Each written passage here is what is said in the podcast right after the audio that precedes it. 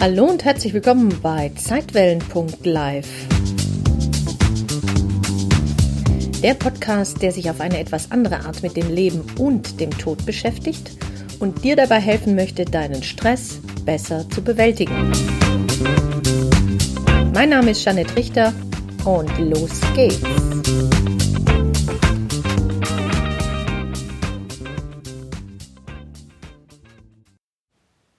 Hallo ihr Lieben, ich freue mich, dass du wieder zuhörst. Und heute möchte ich gleich mal wieder mit einem Knaller starten. Und zwar, was wir von Nahtoderfahrungen lernen können. Ja, ich habe ja schon eine ganze Weile darüber nichts mehr ähm, gesagt. Aus der Folge Nummer drei, da ging es ja um Nahtoderfahrungen ähm, welche Bedeutung sie auch für unser Leben haben und wieso ich denke, dass es so wichtig ist, darüber die Menschen zu informieren. Und ich immer wieder doch erstaunt bin, dass es immer noch den einen oder anderen gibt, was ja auch völlig in Ordnung ist, die darüber noch gar nichts wissen und auch ähm, sich damit noch gar nicht beschäftigt haben. Gut, wenn man nichts davon weiß, kann man sich ja auch nicht mit beschäftigen. Aber ich wollte heute in dieser heutigen Podcast-Folge unter anderem darüber sprechen, welche Bedeutung Nahtoderfahrungen für unser Leben haben könnten, was negative äh, Nahtoderfahrungen auch, ähm, also dass negative Nahtoderfahrungen es natürlich auch gibt,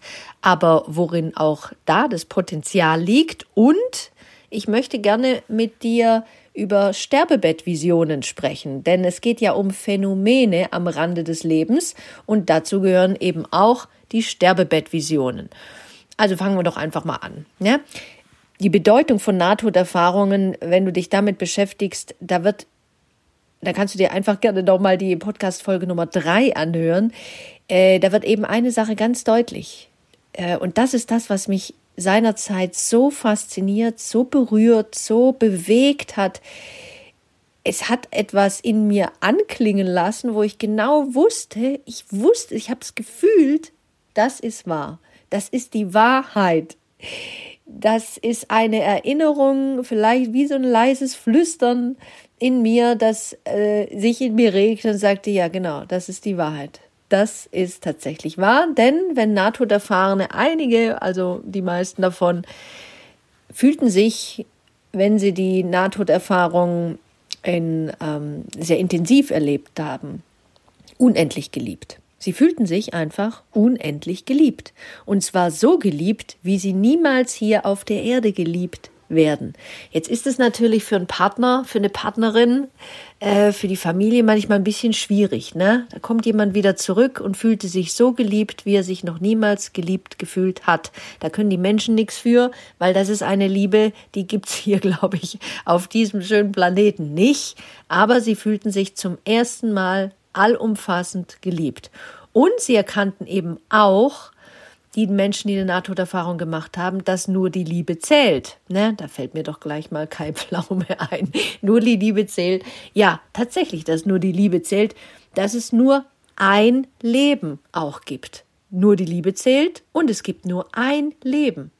Also nichts mit Leben, Tod, Sterben, Geburt, Leben, Tod, Sterben, also andersrum, sondern es gäbe nur ein einziges Leben. Das ist für unseren Verstand total schwer zu verstehen und deswegen lassen wir das einfach jetzt mal so stehen. Es gäbe also nur ein Leben, das sich in vielen Inkarnationen ausdrückt. Und, und jetzt kommt der nächste Brüller, dass jedes Leben Sinn macht. Jedes Leben Sinn macht. Egal, was jemand getan hat oder nicht getan hat. Egal, was jemand anderen auch angetan hat oder vielleicht auch unterlassen hat. Und eine Sache, die häufig auch oder beschrieben wird, weil die Menschen ringen ja förmlich immer um Worte, um das auszudrücken, was sie da erlebt haben, in Sprache zu übersetzen. Wenn Menschen äh, die Begegnung mit einem sogenannten Licht hatten, also dann hatte das die wirklich prägendsten, positivsten Auswirkungen auf das weitere Leben der Betroffenen. Und eigentlich äh, finde ich, natürlich ist eine Nahtoderfahrung erstmal ein, was Traumatisches, ne? weil es hat erstens was damit zu tun, dass diese Menschen ja jetzt meistens nicht im absolut gesunden Zustand die Nahtoderfahrung erleben, sondern danach ja auch oftmals äh, noch einen, einen, einen Gesundungsweg vor sich haben.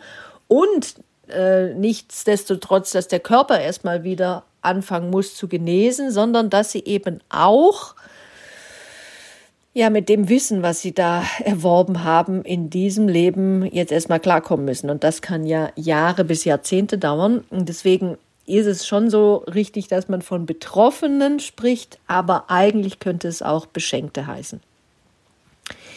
Und eine Sache ist auch noch ganz wertvoll und wichtig, dass ja einige der Nahtoderfahrungen eine sogenannte Lebensrückschau, davon hast du mit Sicherheit auch schon mal was gehört, dass die sich ihr gesamtes Leben nochmal in allen Einzelteilen, Details, manchmal auch nur Fragmente die, der bedeutsamsten Teile anschauen müssen. Ob sie wollen oder nicht, sie werden sie sich das anschauen. Und diese Lebensrückschau, die zeigt ganz deutlich, und das ist manchmal nicht so ganz einfach für uns zu, ja, zu verdauen, dass wirklich jedes Wort, jede Tat und jeder Gedanke in unserem Leben zählt. Das können wir uns gar nicht vorstellen. Ne? Also alles, was wir irgendwann mal irgendjemandem angetan haben, selbst wenn wir jemandes Förmchen geklaut haben im Kindergarten und nachher noch, das sind ja noch die harmlosesteren Dinge, aber jedes Mal, wenn wir irgendetwas auch über jemand anderen gedacht haben, was jetzt nicht so nice war, oder wo wir vielleicht auch mal handgreiflich geworden sind, oder wo wir vielleicht mal ein paar nicht so nette Dinge gemacht haben, alles wird abgespeichert. Und das alles Auswirkungen hat und wir dem nicht entfliehen können. Bei der Lebensrückschau kommt alles auf den Tisch. Ne? Ich meine, das ist ja sowas von gerecht. Jo, da müssen wir wohl alle durch. Da hofft man dann immer mal, dass es vielleicht sehr gnädig ausfallen wird. Und ja, das tut es ja auch. Denn der Einzige, der das beurteilt, das sind wohl wir. Ähm, anscheinend ist es ja so, dass eine liebevolle Präsenz, so nenne ich das jetzt mal, daneben steht und liebevoll uns unterstützt, während wir das tun.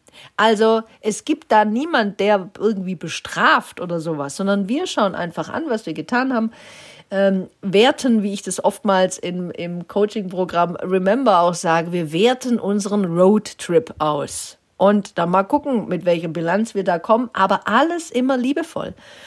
Niemals unter, äh, dass wir irgendwas falsch gemacht hätten. Ganz im Gegenteil. Wir haben Erfahrungen gesammelt und das lehr lehren uns auch die Menschen, die eine Nahtoderfahrung gemacht haben.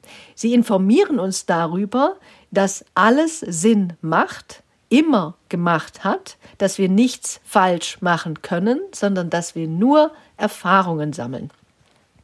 Und in diesem Sinne ist natürlich das Leben sehr gerecht, da wir letzten Endes ja nur über uns selbst urteilen und das beurteilen, was wir getan haben. Aber wie gesagt, wir werden hierfür nicht bestraft. Wir werden für unsere Erfahrungen geliebt und dürfen an diesen wachsen, wenn wir erkennen, beim nächsten Mal versuche ich es halt einfach anders zu machen. Ob das allerdings immer gelingt, das steht ja auf dem anderen Blatt Papier. Okay.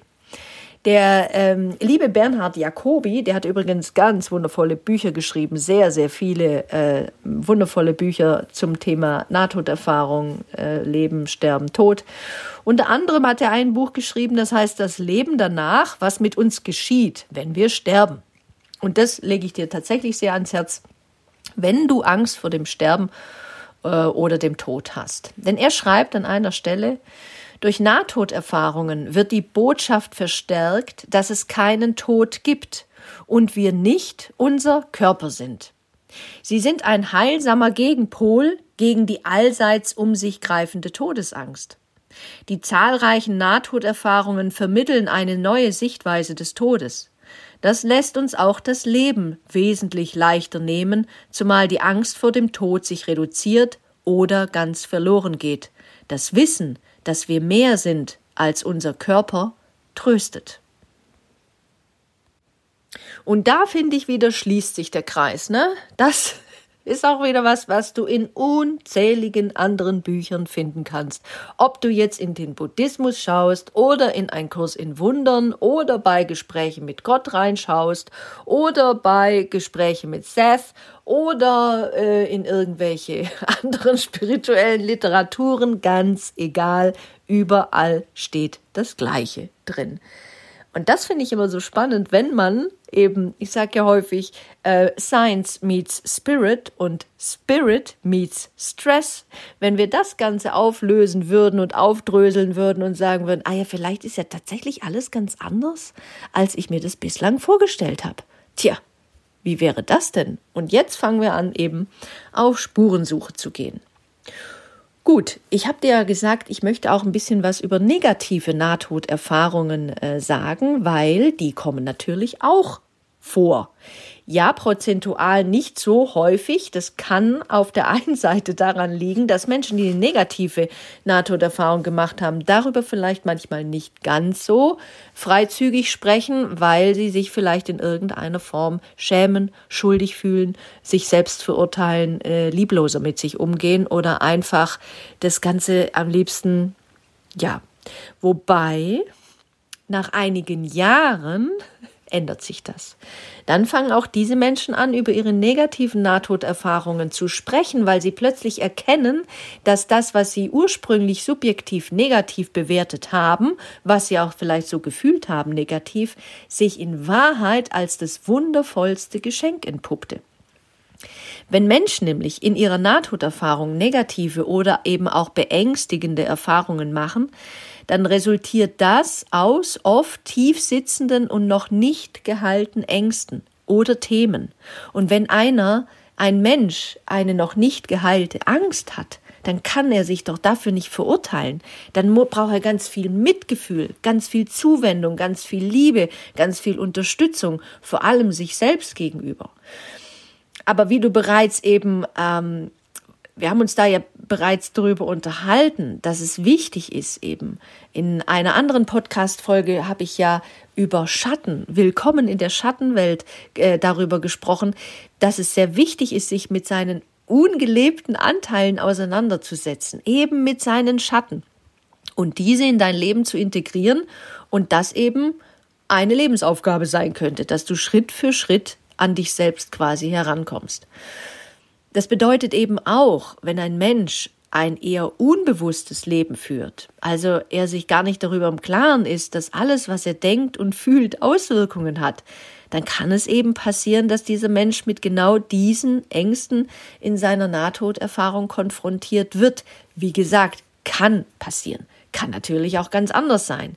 Wichtig ist es eben auch, je mehr du weißt, was dich ängstigt und warum, je mehr du von deinem unbewussten Anteilen integriert hast ins Bewusstsein und dir dessen bewusst bist, umso leichter wirst du dich auch tun, wenn es dann eben irgendwann mal heißt, so, jetzt ist bald finito. Herr Müller, Frau Schulze, Herr so und so XY, der Tod naht. Dann fällt tatsächlich der Übergang leichter. Das erleben wir übrigens häufig in, im Hospiz, äh, in der Sterbebegleitung, dass Menschen, die da einen Teil zumindest oder einen großen Teil abschließen haben können, Frieden machen können, dass sie leichter gehen können. Natürlich nicht immer. Es gilt für alle Sachen. Natürlich nicht immer. Man kann manchmal nicht irgendetwas befrieden. Oder manchmal stirbt man auch im Groll und in der Wut. Aber gut, dann ist es auch gut. Also dann ist es eben auch so, wie es ist. Das bedeutet, ähm, du musst wissen, also dass selbst Menschen mit einer negativen Nahtoderfahrung im weiteren Leben von dieser Erfahrung profitieren. Das ist ganz wichtig, weil diese deswegen negativ in Anführungsstrichen, ne, weil diese für sie eine Art Wendepunkt ähm, eingeläutet hat. Und zwar einen Wendepunkt, einen Richtungswechsel hin zum Guten. Sie wissen jetzt, wo sie ansetzen müssen in ihrem Leben und was sie verändern dürfen, was sie auch wirklich verändern wollen. Und das kann wirklich sehr heilsam sein. Und ganz wichtig ist, es gibt niemanden, der, der dich nach dem Tod für irgendwas verurteilt oder gar bestraft. Du selbst beurteilst lediglich dein eigenes Leben und schaust, wo du Lernerfahrungen übersprungen oder dich nicht liebevoll verhalten hast und warum du das zum damaligen Zeitpunkt vielleicht gar nicht konntest. So entwickelst du einfach mehr Mitgefühl mit dir und auch anderen. Und alles soll dir dienen. Wirklich, alles soll dir dienen. Und das gilt eben auch für scheinbar negative Nahtoderfahrungen. So, und jetzt gibt es noch einen sehr ähm, wichtigen Hinweis. Es gibt nämlich auch äh, leider bei uns in Deutschland, so wie ich weiß, vereinzelt ja, aber noch nicht so zur Gänze. Vielleicht ändert sich das ja auch in den nächsten Jahren. Und zwar äh, Seminare zu Nahtoderfahrungen. Und zwar hat man in den USA, äh, wurden bereits seit mehreren Jahren Seminare über Nahtoderfahrungen in Pflegeeinrichtungen durchgeführt. Das fände ich ja mal cool, wenn es das irgendwann mal bei uns auch gäbe. Sollte irgendjemand da interessiert dran sein, gerne mich anschreiben, äh, einfach mir eine Info geben. Ich äh, würde sowas gerne mal übernehmen ich führe ja schließlich auch in Pflegeeinrichtungen Seminare zum Thema Stress durch und da kommt der Tod natürlich auch immer vor und da streifen wir natürlich auch immer die Nahtoderfahrung, die Sterbebettvision. Aber in Pflegeeinrichtungen ging es jetzt nicht um die Pflege, ähm, um die Pflegefachkräfte, sondern um die Bewohner und Bewohnerinnen. Und diese Seminare führten eben dazu, dass die Bewohner weniger Angst vor dem Tod hatten und sie erlebten weniger Stress im Sterbeprozess. Das ist doch faszinierend, oder? Und es gab eben, es kam auch dazu, dass es äh, dazu führte, dass die Bewohner ihren Glauben nochmal neu beleuchten konnten und dass sie vielleicht auch mit dem Tod noch friedlicher umgehen konnten. Und zwar, es gab eine Zunahme des Glaubens, dass der Augenblick des Todes friedlich sein wird. Und wenn du dieses, diesen Glauben natürlich verinnerlichst, ja, äh, dann wird es natürlich leichter, kann man sich ja vorstellen. Es gab eben auch noch eine Zunahme des Glaubens an ein Leben nach dem Tod, wie auch des Glaubens mit verstorbenen Angehörigen wieder vereint zu sein. Also unglaublich tröstlich wunderschön tröstlich. Und an vierter Stelle sei noch gesagt, mm, dass das alles auch noch einen Glauben an eine Göttlichkeit verstärkt hat. Dadurch verliert sich unter anderem die Angst, dass ein Leben nach dem Tod unangenehm sein könnte. Also irgendeine Präsenz, eine universelle Kraft, wie man das auch immer nennen mag. Aber es hat sich so ein altes Wissen wurde quasi reaktiviert und hat dann tröstend eingewirkt. Okay. Und es gab noch eine sehr interessante mh, mm, Untersuchung, und zwar hat man mit suizidgefährdeten Menschen diese Seminare abgehalten.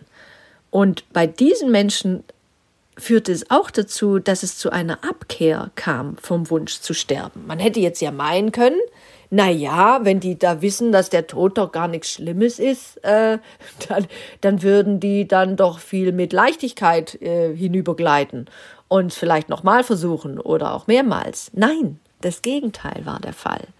Das Gegenteil war der Fall, weil die Information über Nahtoderfahrung führte zu einer erneuten Lebensbejahung. Plötzlich machte das, was vorher sehr leidvoll empfunden wurde, Sinn in einem Kontext. Und sie lösten sich wirklich von dem Bedürfnis, von dem Wunsch zu sterben.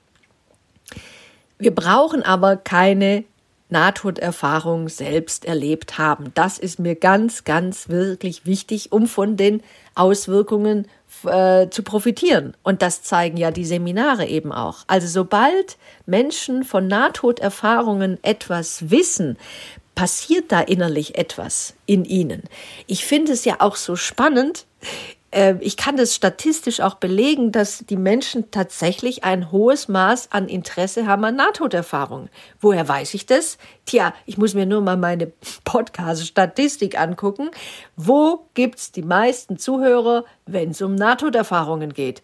Wo gibt's eher weniger? Ja, wenn es halt um andere Dinge, die mit dem Leben zu tun haben, die man vielleicht woanders auch hören kann, gibt.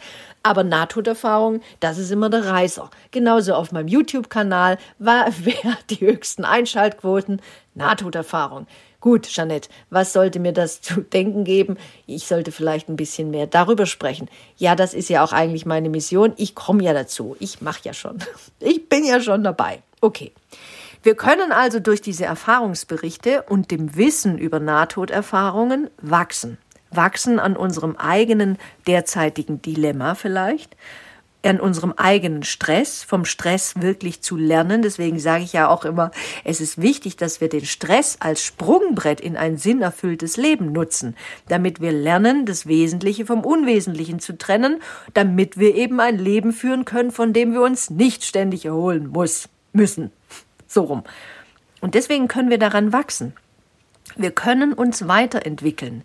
Wir wissen, dass alles einem tieferen Sinn dient, den wir natürlich nicht in der Gänze erfassen können. Es ist eher nur so eine Herzensweisheit, ein Herzenswissen, so ein Gefühl, was Intuitives, wo wir genau wissen, hier geht's lang. Okay. Und unabhängig davon, ob wir so eine Erfahrung, eine Nahtoderfahrung mal selbst gemacht haben oder nur in Anführungsstrichen darüber gelesen oder davon gehört haben. Das Wissen um Nahtoderfahrungen verändert uns. Und zwar von innen heraus. Wenn wir uns also mutig für die These öffnen, dass es da mehr Ding zwischen Himmel und Erde gibt, als unsere Schulweisheit sich träumt, können wir wirklich befreit leben. Herzliche Grüße an dieser Stelle an den lieben Shakespeare. Dadurch fangen wir eben auch an, uns wieder daran zu erinnern, wer wir in Wahrheit sind. Also lass es uns doch gemeinsam anpacken. Tja, jetzt erstmal kurze Verschnaufi-Pause. Ich überlege gerade, ähm, ob ich jetzt ein Päuschen mache und in der nächsten Folge dir über Sterbebettvisionen etwas erzähle. Ja, ich glaube, ich entscheide mich jetzt für diese Variante. Also hör gleich weiter, dann geht's weiter mit Sterbebettvision.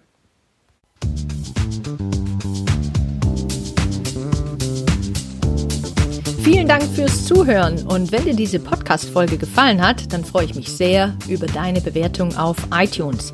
Wenn du mehr erfahren möchtest, dann schau doch gerne mal auf www.janettrichter.de vorbei jeanetterichter.de ein N Doppel T. Dort findest du weitere Informationen und du kannst dich auch gerne für meinen Newsletter Relaxte Impulse anmelden. Jetzt wünsche ich dir erstmal alles Gute, pass gut auf dich auf und hab Spaß mit deinem Leben. Dann. Tschüss.